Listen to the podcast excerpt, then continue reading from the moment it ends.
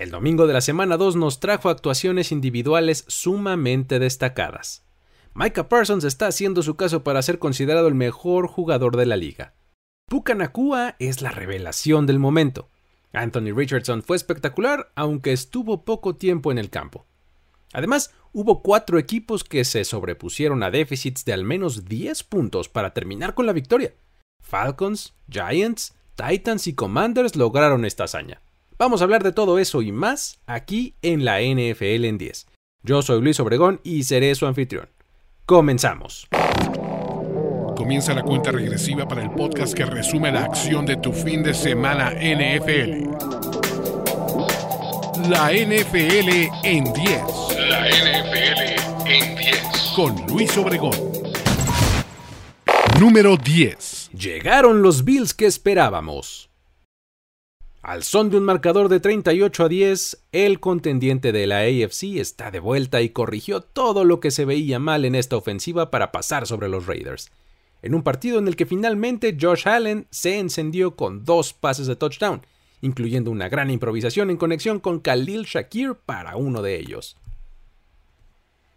El coordinador ofensivo Ken Dorsey por fin entendió que Josh Allen no puede ser el foco del ataque terrestre desde temprano en el juego confiando en todo su backfield para 183 yardas totales por acarreo. Con esta dimensión añadida, Josh Allen encontró su ritmo por aire y finalizó con 31 completos de 37 intentos, es decir, que completó el 83.8% de sus pases. Esto para 274 yardas, 3 touchdowns y un rating de 124.5. A los 27 años, ahora Allen tiene 5 partidos en su carrera con 3 pases de touchdown y al menos 80% de pases completos. El número más grande para cualquier jugador menor a 30 años en la historia de la liga. James Cook consiguió su mejor día como profesional, con 123 yardas en 17 acarreos y 4 recepciones para 36 yardas. Damon Harris corrió para 37 yardas y un touchdown, además de que Latavius Murray aportó 22 yardas y también tuvo una anotación. Por los Raiders, Davante Adams consiguió una recepción para touchdown y con eso entra al top 5 histórico de anotaciones por esta vía con 88 en sus primeros 10 años de carrera. Detrás de nombres ilustres como Terrell Owens, Marvin Harrison, Randy Moss y Jerry Rice. Los Raiders empezaron fuerte en el juego con Jimmy Garoppolo poniendo el tono con 75 yardas en 5 jugadas, casi la mitad de esta distancia con acarreo de Trey Tucker y el touchdown del milestone ya mencionado de Davante. Y eso fue todo por parte de Las Vegas, porque sufrieron el peor día como profesional de Josh Jacobs. Menos dos yardas totales en nueve acarreos. La primera vez desde la fusión de las ligas de en 1970 que el campeón en yardas terrestres de un año antes termina un partido al año siguiente con un yardaje negativo. Jimmy Garoppolo no puede cargar al equipo en este estado. Lo intentó y el saldo fue de dos intercepciones que lo hicieron verse humano. Guapo, pero humano. Con este resultado, los Bills se ponen uno a uno en la AFC East y ahora visitarán en Washington a unos Commanders que ya no lucen como el trampolín para nadie. Mientras que los Raiders quedan con el mismo récord en la AFC West y recibirán a los Steelers el próximo domingo en duelo de rivalidad setentera. Número 9. Con gran regreso, los Falcons ya están 2-0. Puede que a muchos no les guste la forma, pero el resultado se ha comprobado como eficiente. En esta ocasión se levantaron de una desventaja de 24 a 12 para terminar imponiéndose a los Packers 24 a 25. Esto con un gol de campo ganador de John Goeku, faltando poco menos de dos minutos en el juego, lo que los coloca ahora con récord de 2-0 por primera vez desde 2017. Fue una actuación poco atractiva, pero eficiente, en donde el conocido estilo del coach Arthur Smith se hizo presente. Uno en el que las yardas son difíciles de conseguir, eh, los playmakers no siempre son los que quisiéramos, pero que más veces de las que no, entrega buenos resultados. Esta vez diversificaron su ataque y lograron las jugadas clave para mantener siempre ocupada a la ya tradicionalmente porosa defensiva de los Packers, quienes permitieron 446 yardas de ofensiva. El corredor novato Bijan Robinson mostró por qué lo draftearon, con 19 acarreos para 124 yardas, haciendo siempre la diferencia en jugadas de corto yardaje. Una vez más lució explosivo e hizo fallar a los defensivos que intentaban taclearlo. Cada que acarreaba el balón se sentía el peligro. Por su parte, Drake London acumuló 6 recepciones para 67 yardas y un touchdown. Desmond Reader aportó 19 completos de 32 intentos para 262 yardas con un touchdown y una intercepción temprana en el juego. Ahora los Packers se colocan con récord de 1-1, pero aprovecharán derrotas de Minnesota y Detroit para mantener el empate en la NFC North, además de que Chicago perdió y está 0-2. Esa es una gran situación para ellos. Por su parte, los Falcons ya están 2-0 y se constituyen como una grata sorpresa en esta temprana temporada. El siguiente paso viene el próximo domingo, cuando Green Bay por fin abre temporada en el Lambeau Field recibiendo a los Saints, mientras que los Falcons continúan de gira en la NFC North y visitan a los Lions. Número 8. Joe Burrow se vuelve a lesionar y los Bengals no terminan de arrancar. Al final de la derrota por 28 a 24 ante los Baltimore Ravens hay pánico en Cincinnati. El coreback y jugador mejor pagado de la historia mejoró esta vez con respecto a la semana pasada, pero la ofensiva no se acerca siquiera al nivel que prometía. Se reagravó la lesión de pantorrilla que arrastra desde el off-season y como equipo ahora están 0-2 en una división muy competida. En un partido en el que estábamos esperando un rebote positivo para Burrow, Jamar Chase, T. Higgins y Joe Mixon, solo consiguieron 282 yardas totales en el partido.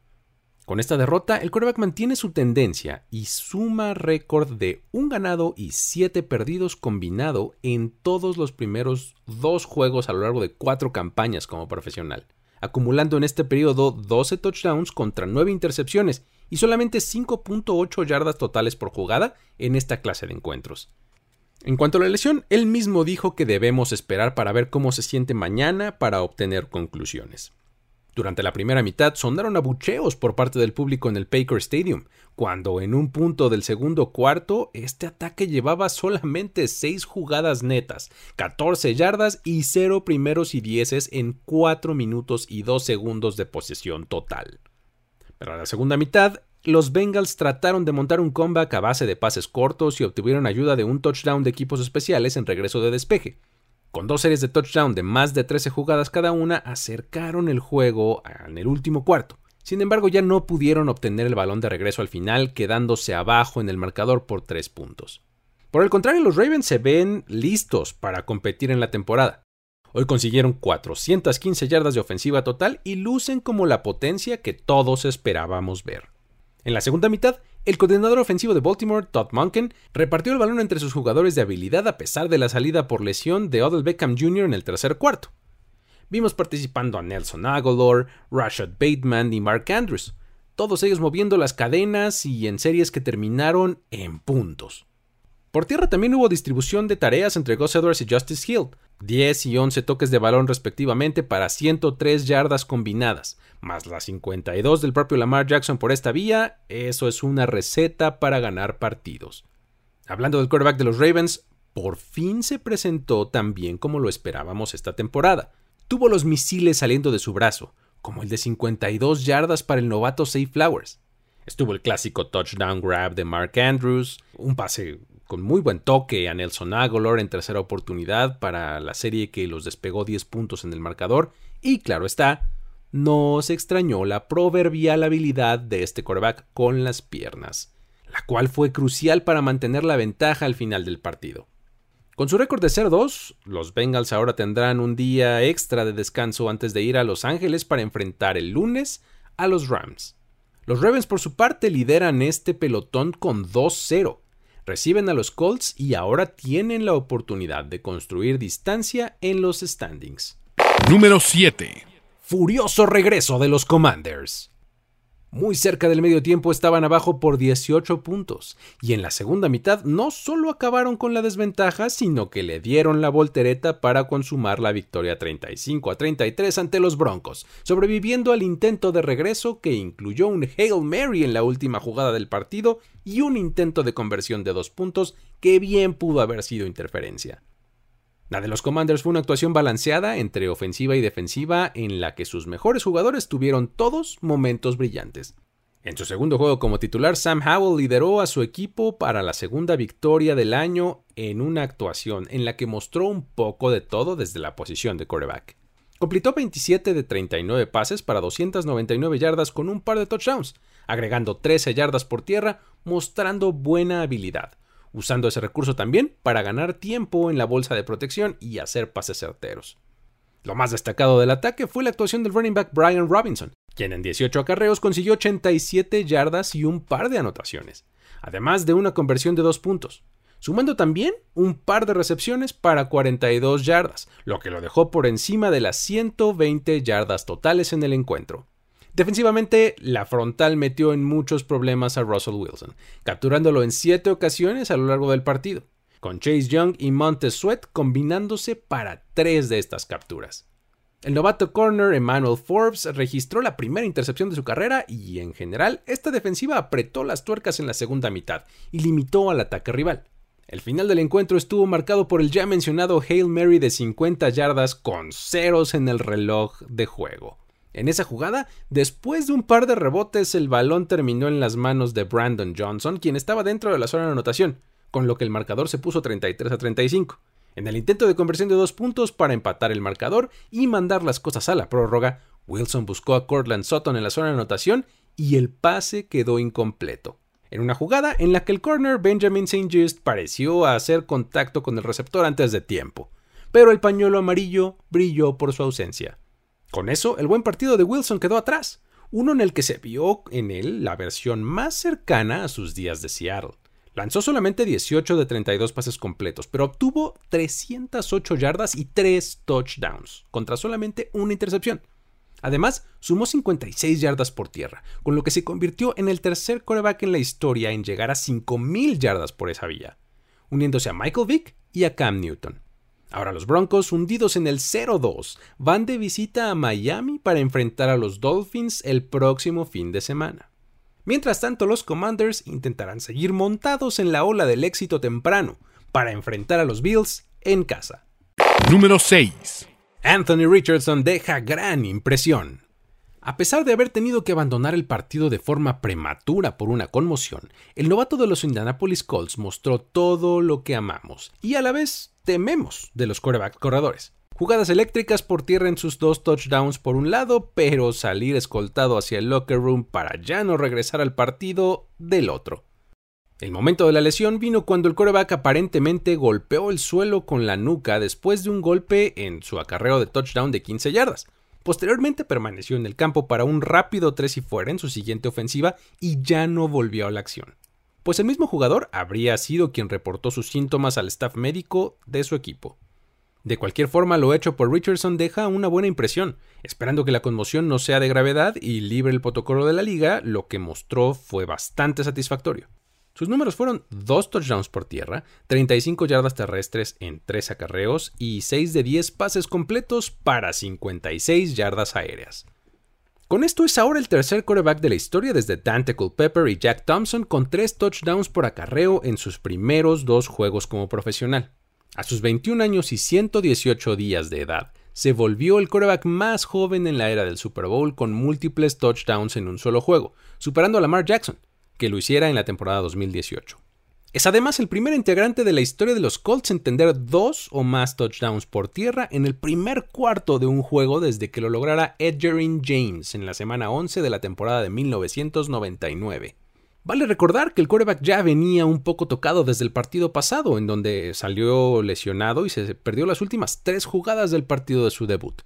Durante la semana no apareció en la lista de lesionados y ahora vamos a ver cómo se reporta en los días subsecuentes al partido del domingo. Este juego lo heredó Garner Minshew en la posición de quarterback para los Colts y se convirtió en una victoria por 31-20 ante los Houston Texans del otro novato, CJ Stroud.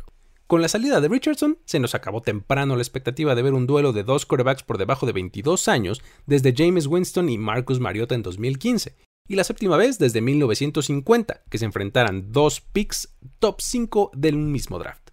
En un punto positivo para los Texans, su receptor John Mechie III hizo su debut en temporada regular en su segundo año en la liga, después de batallar contra la leucemia en su temporada de novato. Él consiguió una recepción para 17 yardas. Con su victoria de hoy, los Colts se ponen 1-1 en la AFC South y ahora visitan a los embalados Ravens en Baltimore, mientras que Houston está ahora 0-2 al fondo del mismo grupo y las cosas se les ponen cuesta arriba con otro juego divisional, esta vez de visita en Jacksonville. Que sigan esas buenas actuaciones por parte de los que escuchan este podcast. Y con eso me refiero a que si todavía no lo haces, te debes de suscribir a este feed deja un rating de 5 estrellas y un review positivo en la plataforma de podcast de tu preferencia. Y ya encarrerados te invito a que sigas las redes sociales de Mundo NFL y también las mías para seguir la conversación. A mí me encuentras como arroba el buen Luigi. Ahora sí, vámonos con el resto del conteo. Domina tus ligas de fantasy fútbol con secciones divertidas en Los Fantásticos. Los Fantásticos. Mauricio Gutiérrez y Fernando Calas te ayudamos a ser un mejor jugador. Busca Los Fantásticos todos los martes en tu plataforma de podcast favorita. Número 5. Los Jaguars perdonan y pierden. Un juego que prometía presentar a las dos ofensivas con el potencial de sacar chispas, se convirtió en un festival de entregas de balón para los de Kansas City.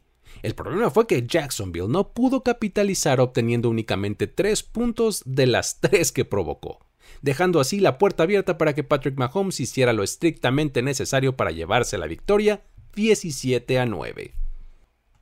En el día del cumpleaños número 28 de Mahomes, el festejo inició difícil para él y su equipo cuando llegaron las ya mencionadas tres entregas de balón, solamente en la primera mitad. La primera vino en un fumble, la segunda en una intercepción en un pase profundo y el tercero también fue en un fumble pero ahora en equipos especiales. Los ineficientes Jaguars no solo únicamente sacaron tres puntos de estas entregas, sino que a lo largo del partido continuamente se toparon con pared al entrar en la zona roja y terminaron con cero puntos en tres viajes dentro de la yarda 20.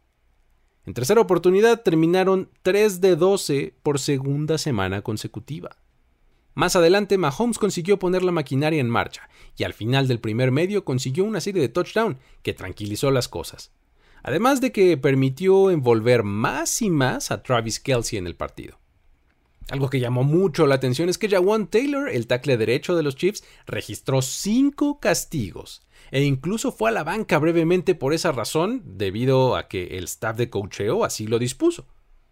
El regreso de Chris Jones tras firmar su gran contrato la semana pasada vino acompañado de grandes jugadas, como ese sack en conjunto con Felix Anudike y Usoma sobre Trevor Lawrence, tarde en el último cuarto, convirtiendo el golpe en un fumble que derivó en cuarta oportunidad y turnover para los de Jacksonville. Antes Jones había conseguido un sack en cuarta y cinco que liberó bastante presión sobre su defensiva y como siempre destacó en las presiones al pasador. Este equipo simplemente es otro con él en el terreno de juego. Trevor Lawrence dio el perfecto resumen del día con los Jacks. Un juego torpe. Somos un mejor equipo que esto. Fue algo embarazoso. Los Chiefs consiguieron esta victoria y ahora ponen su récord en 1-1 en la AFC West y reciben a un rival aparentemente a modo como son los Bears la próxima semana. Mientras que los Jaguars tienen el mismo récord pero en la AFC South y harán lo propio recibiendo a los Texans en duelo divisional. Número 4. Patriots y Dolphins confirman cambio de estafeta. New England no iniciaba una temporada 0-2 desde 2001 y ahora tras la derrota en casa ante Miami por marcador de 24 a 17, parece cada vez más evidente que estos son nuevos tiempos, un periodo en el que el equipo dirigido por Mike McDaniel busca hacerse del poder en la AFC East. Lo llamativo de la actuación ofensiva de los Dolphins fue que, viniendo de 466 yardas por aire de Tua en la semana 1, esta vez se pusieron las cosas en las piernas del running back Raheem Mustard, quien terminó el encuentro con 18 acarreos para 121 yardas, con un promedio de 6.7 por acarreo, más dos touchdowns, incluyendo uno de 43 yardas en el último cuarto que significó la diferencia en el score final. A sus 31 años, Mustard alcanzó una velocidad de 35.084 km por hora en esa escapada, siendo esta la segunda velocidad más alta alcanzada por un corredor en lo que va de la temporada. Con esto, ahora los Miami Dolphins tienen en sus filas a los responsables de los tres sprints más rápidos de este año, siendo los otros dos de, mm, no podía saberse, Tyreek Hill. Por cierto, Fue este receptor el elegido esta ocasión para ser anulado por Bill Belichick. Tuvo un partido de 40 yardas en 5 recepciones, pero aún así alcanzó a anotar un touchdown. Del otro lado, la defensiva tuvo una mucho mejor actuación que la semana pasada. Esta vez se vieron dominantes con 4 sacks sobre Mac Jones, forzaron dos turnovers y limitaron el juego terrestre de los Pats a 88 yardas. Además, en la cuarta oportunidad clave para cerrar el encuentro fueron detenidos cuando Mike Gesicki intentó un pase lateral a un liniero ofensivo, específicamente a Cole Strange, que fue tacleado a unas cuantas pulgadas del primero y diez, que les hubiera permitido continuar con la última serie ofensiva a segundos del final. Con eso, los Patriots volvieron a quedar cerca de concretar un comeback en casa. Los Dolphins se ponen en control de la AFC East con este resultado gracias a su récord de 2-0 y la próxima semana reciben a los Broncos, mientras que los Patriots visitan a los Jets para tratar de obtener la primera W de esta campaña. Número 3. Micah Parsons es imparable. Con una actuación de dos sacks, un fumble forzado, nueve presiones al pasador, tres tacleadas para pérdida de yardas y un turnover resultado de estas presiones, hizo pensar a muchos en la posibilidad de que sea él el mejor jugador en este momento en toda la liga. Lo de Micah Parsons llegó a niveles sublimes.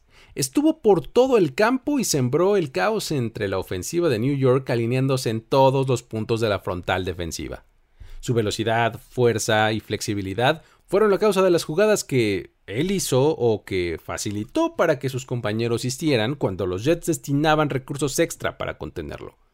Ahora es ya el sexto jugador en la historia desde 1982 con 10 o más juegos con dos sacks en sus primeras tres temporadas profesionales, uniéndose a Reggie White, Richard Dent, Sean Merriman, Aldon Smith y Dwight Freeney. Sobre su mentalidad en el campo para conseguir estas actuaciones, Parsons tuvo estas palabras. Solo estoy hambriento. No importa dónde me alinee, voy a llegar. No importa si me avientan gas o si mis pulmones duelen. Pongo mi mente sobre mi cuerpo. Cada vez que estoy ahí afuera, disfruto cada oportunidad y la deposito en mi corazón. Esta organización cambió mi vida, así que trato de retribuir a los fans, al señor Jerry Jones y a mis compañeros de equipo. La defensiva forzó tres intercepciones de Zach Wilson, un fumble, tres sacks y permitió solamente una de 10 conversiones en tercera oportunidad. Lo más importante es que hoy apenas permitió su primer touchdown en la temporada, y este vino en una jugada grande de parte de Garrett Wilson, quien se escapó más de 60 yardas hasta la zona de anotación. Fuera de eso, este equipo ha permitido únicamente una serie ofensiva sostenida, la cual además terminó solo en 3 puntos. Todo esto en los primeros dos juegos que ha disputado. Con este resultado, los Cowboys alcanzan el más 60 su segundo mejor diferencial de puntos en los primeros dos juegos en una temporada. Son el quinto equipo en la era del Super Bowl en conseguir esa proporción en los dos primeros partidos en la temporada regular. Ahora, tras hablar de este encuentro, necesitamos un espacio para destacar el hecho de que todos los equipos de la NFC East ganaron su partido en la semana 2. Vimos a Filadelfia vencer a Minnesota el jueves por la noche, ya hablamos del 8 por los Commanders ante los Broncos y además estuvo el espectacular regreso de los Giants, que anotaron 24 puntos sin respuesta sobre los Cardinals para llevarlos a la victoria. Dichos resultados hacen que esta división sea ahora la única sin equipo con récord perdedor en toda la liga. Si las cosas se mantienen así, la competencia va a estar muy interesante. De momento, el próximo partido de los Cowboys es de visita en el desierto de Arizona, mientras que a los Jets y su triste récord de 0-2 en la AFC East les aguarda un duro encuentro divisional al recibir a los Patriots. Número 2. Los Seahawks demuestran temple y valía. Gino Smith casi nos hace contar otra historia al aceptar un costoso sack cuando tenía que volar el balón cerca del final del último cuarto. Esta jugada derivó en el gol de campo final de Detroit para mandar el juego a tiempo extra, donde de forma colectiva pero también individual, los de Seattle y su coreback sacaron la casta y se llevaron la victoria 31 a 37 sobre los Detroit Lions. Tras el mencionado sack, Smith se aseguró de no tropezar dos veces con la misma piedra y completó 6 de 7 pases en tiempo extra. En el último de ellos encontró a Tyler Lockett para el walk-off touchdown de 6 yardas. La línea estadística del coreback terminó en 32 completos de 41 intentos, 328 yardas y sus dos anotaciones. La verdad es que Gino dominó este encuentro hasta el momento de su error. Estos equipos se habían combinado para 80 puntos en cada uno de sus últimos dos enfrentamientos directos, incluyendo los 93 que anotaron el año pasado. En esta ocasión, la cuenta llegó a 68, en un día en el que sus ofensivas se combinaron para 811 yardas totales, de las cuales 627 fueron por aire. Vale preguntarnos qué dice esto sobre las defensivas de ambos equipos. También clave para esta victoria de Seattle fue el rol de los suplentes de su roster. Si bien ambos equipos traían ausencias por lesión, los tackles Stone Forsythe y Jake Curham se llevaron la noche con cero castigos cometidos, cero golpes al coreback y cero sacks permitidos. A la defensa fue el cornerback Trey Brown quien tuvo que suplir a Tariq Woolen y consiguió un sack, además de un pick six con el que se construyó una ventaja de 10 puntos. Fue con la mencionada intercepción que Jared Goff terminó este día con una racha de 383 intentos de pase consecutivos sin entregar el balón por esta vía. Nada más, la tercera más larga en la historia de la liga, solamente por detrás de Aaron Rodgers con 402 y Tom Brady con 399.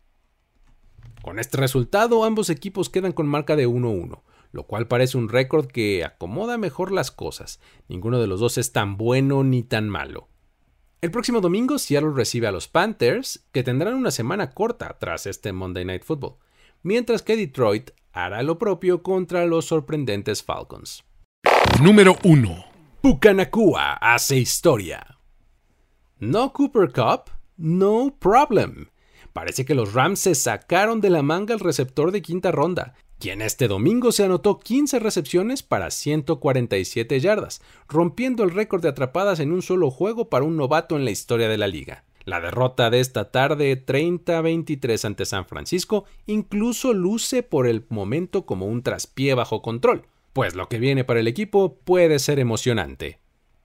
Nakua venía de 10 recepciones para 119 yardas en la semana 1, y con las de la semana 2 se vuelve el primer jugador en la historia de la NFL con al menos 10 recepciones y 100 yardas por recepción en los primeros dos juegos de su carrera.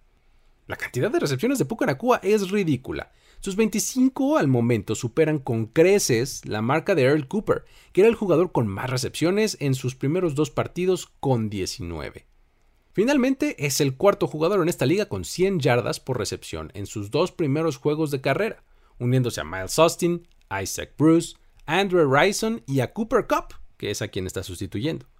Del otro lado está lo hecho por Tutu Atwell, que hoy tuvo 7 recepciones para 77 yardas y un acarreo para otras 5 yardas. Estos dos se han convertido en el dúo dinámico aguardando el regreso de Cup a esta alineación. Solo podemos imaginarnos lo que esto podría lograr una vez que todos estén en el mismo campo al mismo tiempo. Un rejuvenecido Matt Stafford sumó 307 yardas por pase este día y con sus 52.723 en 193 juegos, acaba de sobrepasar a Peyton Manning en la lista de jugadores con más yardas por pase en 200 juegos en la liga, colocándose detrás solamente de Drew Brees y Matt Ryan. Por último, hay que mencionar lo hecho por Kyron Williams, quien aportó 100 yardas totales en el partido, 52 por tierra y 48 por aire, además de un touchdown por cada vía.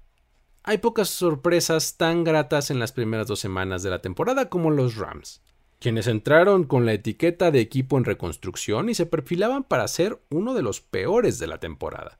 Sin embargo, la dupla de Sean McVay y Matthew Stafford es demasiado buena como para permitir algo así. No podemos perder de vista que perdieron este partido. Sin embargo, se trataba de un duelo divisional ante uno de los mejores equipos de la liga, y la diferencia fue solamente de un touchdown. Con este resultado, los Rams ahora se quedan 1-1 y los Niners mejoran su récord para estar 2-0, y ahora toman el control de la NFC West. Los 49ers en semana corta reciben a los Giants en jueves por la noche, mientras que los Rams visitan hasta el lunes a los Bengals para la tercera fecha de la temporada regular. La NFL en 10. Hasta aquí llegamos con el conteo de esta semana. Para información, análisis y otros ángulos de estos y el resto de los encuentros, te recomiendo que sigas a Mundo NFL en todas las plataformas. Está el sitio web en nfl.com diagonal mundo, están las redes sociales, en arroba mundo NFL y por supuesto también está el canal de YouTube. Esta edición de la NFL en 10 fue posible gracias al apoyo de Carlos Mercado. Mi nombre es Luis Obregón y te recuerdo que si quieres seguir la conversación conmigo puedes buscarme en redes sociales como arroba el buen Luigi me despido de una emisión más en la NFL en 10. Hasta la próxima. Ya eres parte de la conversación NFL de esta semana. La NFL en 10. La NFL en 10. Conductor y productor ejecutivo Luis Obregón. Voz en off y diseño de audio Antonio Sempere. Una producción de primero y 10 para NFL. La NFL en 10.